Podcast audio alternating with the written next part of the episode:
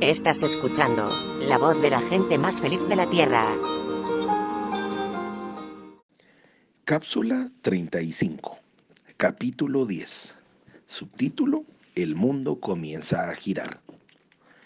En 1956 iniciamos nuestro capítulo canadiense en Toronto y desde entonces la palabra internacional de nuestro título comenzó a tener más sentido. Con todo, Canadá y los Estados Unidos no son más que una tajada pequeña en comparación con la superficie terrestre.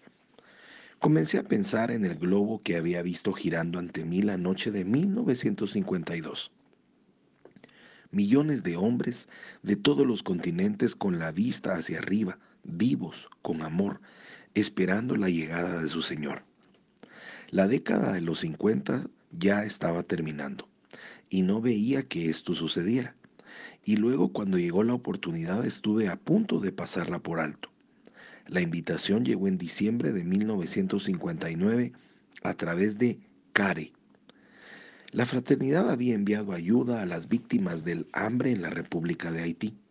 Ahora llegaba una invitación del presidente François Duvalier para que mantuviésemos una campaña de tres semanas de reuniones en su país.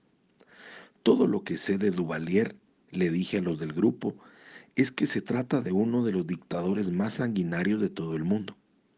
Tortura, policía secreta, cada cual ha oído una historia diferente de Papadoc. Acudir a esa invitación sería como admitir que estábamos de acuerdo con su sistema. Y fue Rose quien lanzó el reto. En tu visión, Demos, ¿hay algunas partes del mundo afuera por causa de sus gobiernos? Intenté recordar. No, todos los continentes, todas las islas llenas de gente, hombro con hombro, sin vida y sin esperanza la primera vez y gozosamente vivas la segunda. Las divisiones políticas no entraban para nada. Entonces no creo que debieran existir divisiones ahora. En cuanto peor es un sistema político, más necesita la gente confiar en el espíritu. Y por supuesto, Rose tenía razón. Así que en febrero de 1960, 25 hombres de la fraternidad tomamos un avión con dirección a Haití.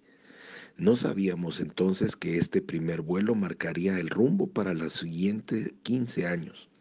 Solo sabíamos que cada uno de nosotros en alguna forma completó sus pasajes para Haití y cambió sus vacaciones para el invierno. Y mi esposa contaba con un viaje en el verano y partimos respaldados cada uno de las oraciones de nuestros respectivos capítulos. Apenas había aterrizado el avión en el aeropuerto de Puerto Príncipe cuando se abrieron las puertas delanteras y entró un grupo de oficiales del ejército con un uniforme muy adornado y lleno de medallas. ¿Está aquí el doctor Shakarian? dijo uno del grupo que aparentemente era el intérprete. Yo soy Demos Shakarian, pero soy solamente un lechero. Bienvenido a Haití, doctor Shakarian. Sus maletas serán llevadas al hotel. Usted venga con nosotros, por favor. Salimos del avión ante las extrañas miradas de los demás pasajeros y atravesamos entre una doble fila de soldados rígidamente atentos. Una hilera de limusinas negras nos estaban esperando. Nunca pasamos por aduanas a pesar de que habíamos llenado en el avión una serie de formularios para tal propósito. Bajo doble escolta de motocicletas atravesamos volando la ciudad hacia el Hotel Rivera. Ahí el senador Arthur Bonham, líder de la mayoría del Senado, nos esperaba. Todo está preparado para su reunión de esta noche, me dijo en un excelente inglés. Al saber que yo era ganadero, se ofreció a llevarme para visitar el mercado de ganado. Yo me quedaba fascinado al ver pasar a la gente. Algunas personas llevaban vacas o simplemente una cabra y las mujeres se balanceaban bajo una cesta de piñas, melones, incluso pollos que llevaban sobre sus cabezas sin el menor esfuerzo. Pero para mi asombro, cuando llegamos al mercado, vi cómo destazaban a los animales allí mismo y los vendían inmediatamente en la misma plaza. La es la sequía, me explicó el senador Bonham, lo peor que yo recuerdo. Tenemos que sacrificarlos porque no hay bastante hierba para que coman. El estadio Silvio Cato de Puerto Príncipe tiene capacidad para unas 23 mil personas y cuando nuestro grupo de 25 llegó aquella noche a las 7.30 estaba casi lleno. Una tarima de 7 por 20 metros de largo se había erguido en mitad de la pista para que pudiésemos hablar. Yo me hubiera sentido algo más feliz sin tantos uniformes militares en la plataforma acompañándonos, pero el senador Bonjo me aseguró que la presencia de generales y oficiales del ejército le daba más realce a la reunión a los ojos de la gente. Intentamos abrir la reunión con algunos himnos, pero pronto nos dimos cuenta que no teníamos nada en común con el público. Por ello, decidimos seguir el modelo de reuniones que solíamos tener en los capítulos de la fraternidad, individuos dando sus testimonios personales. Una vez más, el contacto inicial por medio de los hombres de negocios tuvo su efectividad y ello demostró ser de valiosa ayuda. No asomaron diferencias políticas, teológicas o de raza cuando los miembros de nuestro grupo hablaron a través de intérpretes acerca de experiencias comunes a todas las personas. Falta de comprensión entre amigos, enfermedad en una familia, la lucha por ganarse la vida. La siguiente noche todos los sitios del estadio estaban ocupados y había miles de personas sentadas sobre la hierba de la cancha. La tercera noche, el senador Bonhomme estimó que había una multitud de unas 35 mil personas. Sin embargo, ninguno de ellos había venido para orar. El problema comenzó cuando Earl Prickett estaba hablando. Earl posee un negocio de mantenimiento de tanques industriales y control de contaminación ambiental en Nueva Jersey, pero la historia que contó aquella noche fue su batalla personal contra el alcohol. Debió haber sido muy buena para ese auditorio porque el senador Bonhomme nos había dicho que el alcoholismo era el mayor problema de la isla. Earl describió cómo había comenzado a beber con sus clientes porque perderás el negocio si no lo haces así. Sin embargo, Earl era una de esas personas que no pueden parar de beber. Su esposa lo abandonó. El doctor le dijo que estaba matando su vida, pero con todo y eso fue incapaz de dominar su hábito. El rumor en el estadio fue en un aumento de tal forma que la voz de Earl apenas podía oírse. Como resultado, dijo, mi hígado y mis riñones estaban dañados, tanto que el médico me dio solo seis meses de vida. Y en ese momento, él hizo memoria que un amigo lo había invitado a las reuniones de la fraternidad en el hotel Broadwood de Filadelfia. Fue en ese mismo hotel donde el miércoles anterior por la noche el cantinero me había dicho que me saliera y que nunca más me asomara por ahí.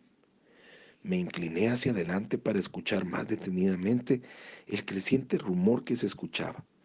Yo había estado en ese desayuno y creo que nunca olvidaré a Earl que vestía un inmaculado traje blanco tendido en el suelo, pidiendo la gracia de Dios. Uno de los intérpretes se inclinó hacia mí. ¿Ve usted esos hombres, doctor Shakarian? me preguntó.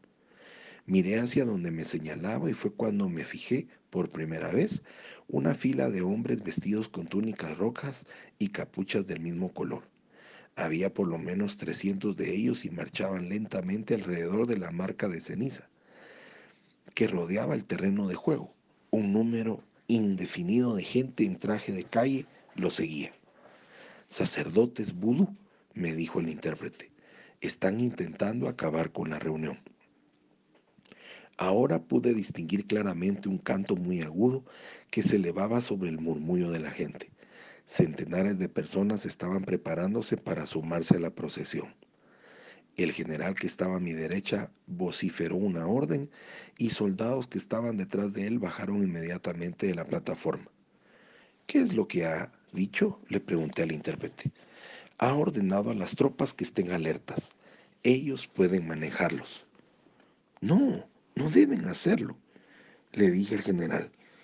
No llame a los soldados, por favor. A través del intérprete, el general le explicó. Si no los paramos, le diré lo que va a ocurrir.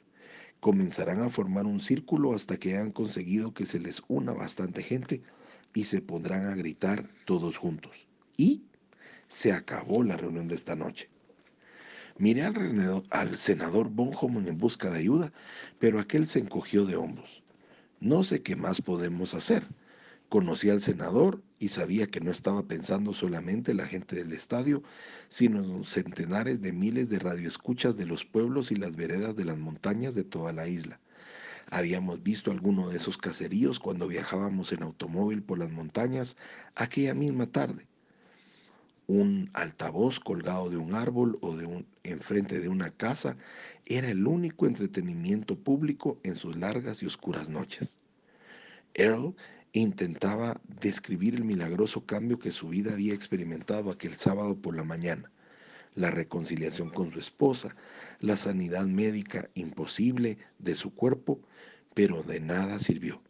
Se detuvo entonces y miró en busca de instrucciones. La línea semperteante que seguía a los sacerdotes encapuchados estaba ahora formada por más de un centenar de personas y seguía creciendo minuto a minuto. Pero si usamos el método que utiliza el hombre fuerte de Haití para proteger la reunión, ¿no estaríamos desvirtuando lo que habíamos venido a hacer? Estábamos allí para demostrar el poder de Dios, no el poder de las pistolas. Soy Pablo Zárate y te deseo un día lleno de bendiciones. Hasta mañana.